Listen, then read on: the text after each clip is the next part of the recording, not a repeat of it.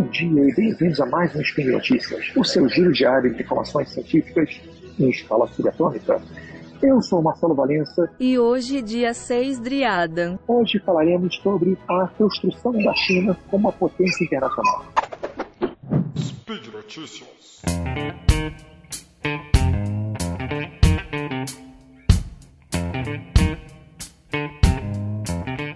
Mesmo após a China emergir da Segunda Guerra Mundial como uma das potências do bloco vencedor, a atenção dada a ela durante as décadas seguintes não correspondeu ao seu potencial e gradual processo de inserção internacional.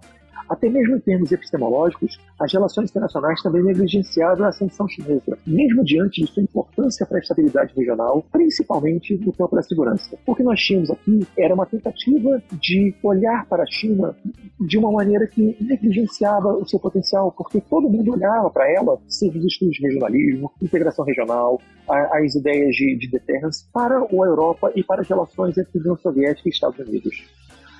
Tão pouco potencial da China de desafiar a ordem global era considerado, porque a estrutura de governança global desenvolvida pelas potências ocidentais negligenciava os valores ideais chineses. A análise histórica das suas instituições domésticas da tradição política que orientava, orienta a cultura chinesa indica aspirações do país que buscava ascensão a partir de oportunidades no plano nacional. Foi apenas a partir do início do século XXI que a ascensão chinesa passou a ser estudada e debatida pela comunidade internacional com maior atenção. Como um todo, a ascensão chinesa nesse século XXI afetou o equilíbrio regional do campo militar, mas não se limitou a ele a China trouxe consigo desafios e apoios às relações existentes entre interdependência econômica, instituições multilaterais e política doméstica, impactando de diferentes formas a distribuição de poder existente no sistema internacional.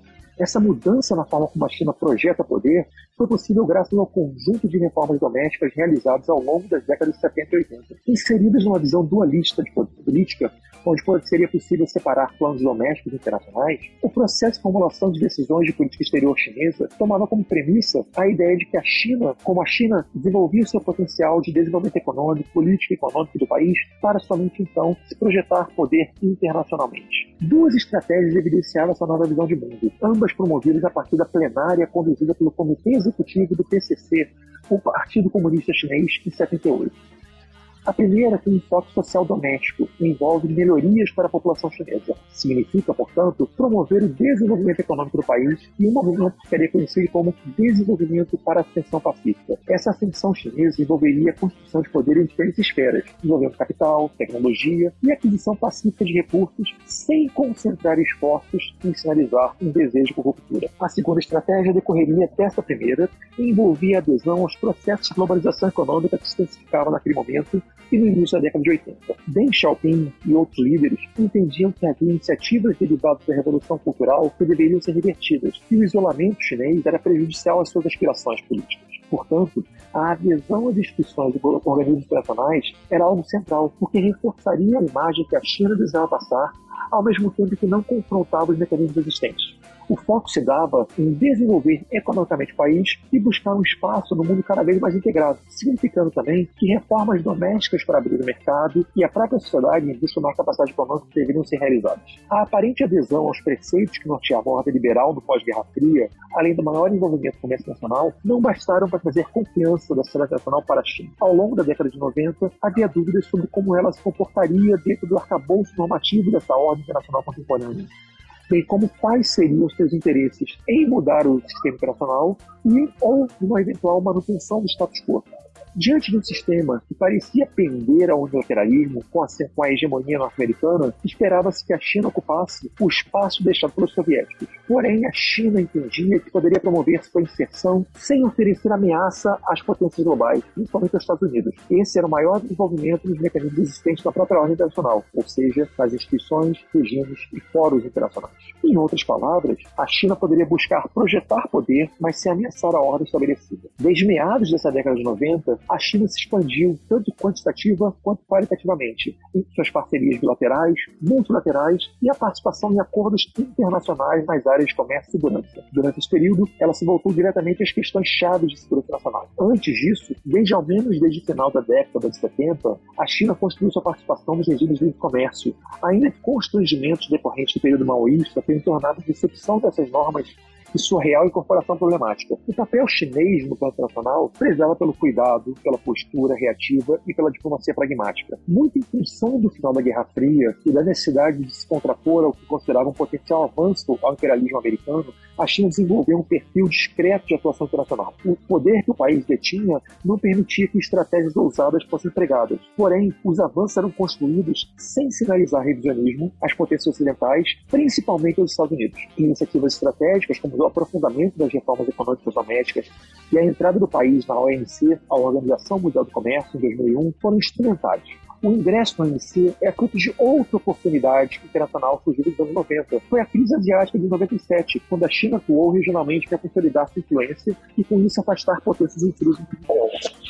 Tomando como exemplo essa adesão à OMC, a China permitiu explorar três elementos da definição de poder, que é participar do processo de escolhas, influenciando os demais atores, aumentar seus meios e capacidades para fazê-lo de forma bem sucedida e adequar as respostas aos seus interesses. A China sempre enfatizou a importância de ser parte ativa, mas não central, na construção e manutenção da ordem internacional, inclusive com sinalizações sobre a importância dos Estados Unidos na promoção da segurança e estabilidade política na Ásia. A visão demonstrada pela política externa chinesa é que o país pode se desenvolver e seu poder pode ser construído dependendo das condições de construção de uma paz internacional e que o desenvolvimento pacífico buscado ajudaria a reforçar. Desse modo, é possível inserir as inspirações chinesas no cenário da hegemonia benigna, que se construiu entre os analistas nacional norte-americanos no pós-Guerra Fria. Porém, o discurso sobre multipolaridade que a China emprega não é claro sobre o que esperar dos objetivos estratégicos buscados pelo país. Além disso tudo, a China procurou, durante seu processo de associação internacional, tornar menos opaca sua política externa. Isso foi possível graças ao uso da internet para divulgar livros brancos ou outros documentos relevantes, e todos eles devidamente traduzidos para as principais línguas, como francês, inglês e espanhol e uma maior interação com a imprensa internacional também era possível, inclusive com respostas claras nos termos das políticas do país. A estratégia para a atuação internacional refletia o que é conhecido na China como liderança por meio de pequenos grupos. O governo definia temas caros aos interesses nacionais do país e eram formados a partir de grupos de coordenação e expandia o diálogo por diferentes instituições chinesas, refletindo suas preferências e restrições no processo de tomar decisão. Isso refletia também o que a China aspirava do multilateralismo internacional, dado que o poder de indivíduo ou grupo sobre determinado tema era agora bastante limitado. A atuação pragmática e discreta da China era análoga à que estados mais fracos tomavam diante de relações com potências. Porém, sabemos que a China não é um estado tão fraco assim. Essa escolha de agir de maneira mais humilde, de maneira mais discreta, de maneira mais contida, era uma forma de evitar conflitos diplomáticos com potências ocidentais, principalmente os Estados Unidos. Ao mesmo tempo, ao evitar esses, esses conflitos, essa atuação discreta da China permite a ela um ambiente propício ao seu progresso econômico. Os altos índices de crescimento econômico podem ser explicados por essa estratégia de inserção internacional, que utilizava o plano internacional para legitimar políticas domésticas de modernização social, enquanto a abertura comercial levaria a um desenvolvimento econômico. Isso significa, portanto, que a atuação de, em organismos internacionais multilaterais por parte da China implicou a incorporação de temas de importância nas agendas de governança internacional nas suas próprias agendas políticas. Podemos falar assim de exemplos como as cadeias globais de produção, podemos falar nas, nas condições para obtenção de crédito internacional e na própria produção que a China desenvolve no seu país no, em altos níveis de industrialização. Porém, se um lado essas, se um lado essas grandes condições de industrialização levou uma redução de custos de produtos industrializados e uma rápida adequação à mudança nas cadeias de produção, reforçando o discurso de ordem internacional liberal e a alteração dos polos de produção para território chinês, motivou o renascimento de conflitos geopolíticos entre Estados Unidos, Europa, Japão e a própria China. Dessa maneira, podemos ver que as estruturas de crescimento e inserção internacional chinesa elas acabaram não buscando ou não afetando as regras mais tradicionais existentes no mundo, portanto, não promovendo cultura e não promovendo ameaças, permitindo que a China crescesse e se desenvolvesse conforme as regras do jogo. Dessa maneira, toda essa grande atuação que nós vemos hoje em dia é fruto de uma sistemática e gradual atuação que começa lá no finalzinho da década de 70 e se estende até hoje. São quase 50 anos de atuação e de crescimento que promoveram ou permitiram que a China se tornasse hoje a grande potência internacional que ela é. Gente, e por isso, e por hoje é só, aproveita que você está ouvindo esse episódio, passa lá no post e para dizer o que você achou. Deixa lá o seu comentário, seu elogio, sua crítica, crítica, o que você quiser, pode deixar que a gente está lá para ouvir você. Você também pode me seguir lá no Twitter, que é a melhor rede social de todas. O meu arroba é arroba o Marcelo Valenca, tudo junto, e acompanhar as análises políticas, os meus desabafos indignados e meus comentários de graça duvidosa. Lembra ainda que esse podcast só é possível acontecer por conta do seu apoio no patronato do SciCast, no Patreon, no Padrim e no PicPay. Um grande abraço e até amanhã com um novo episódio de Experiências.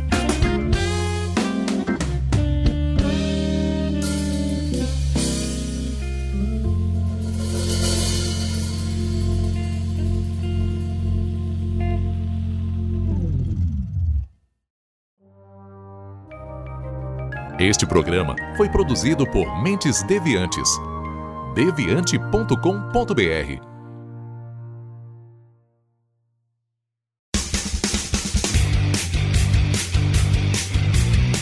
Cortes, edição de podcast.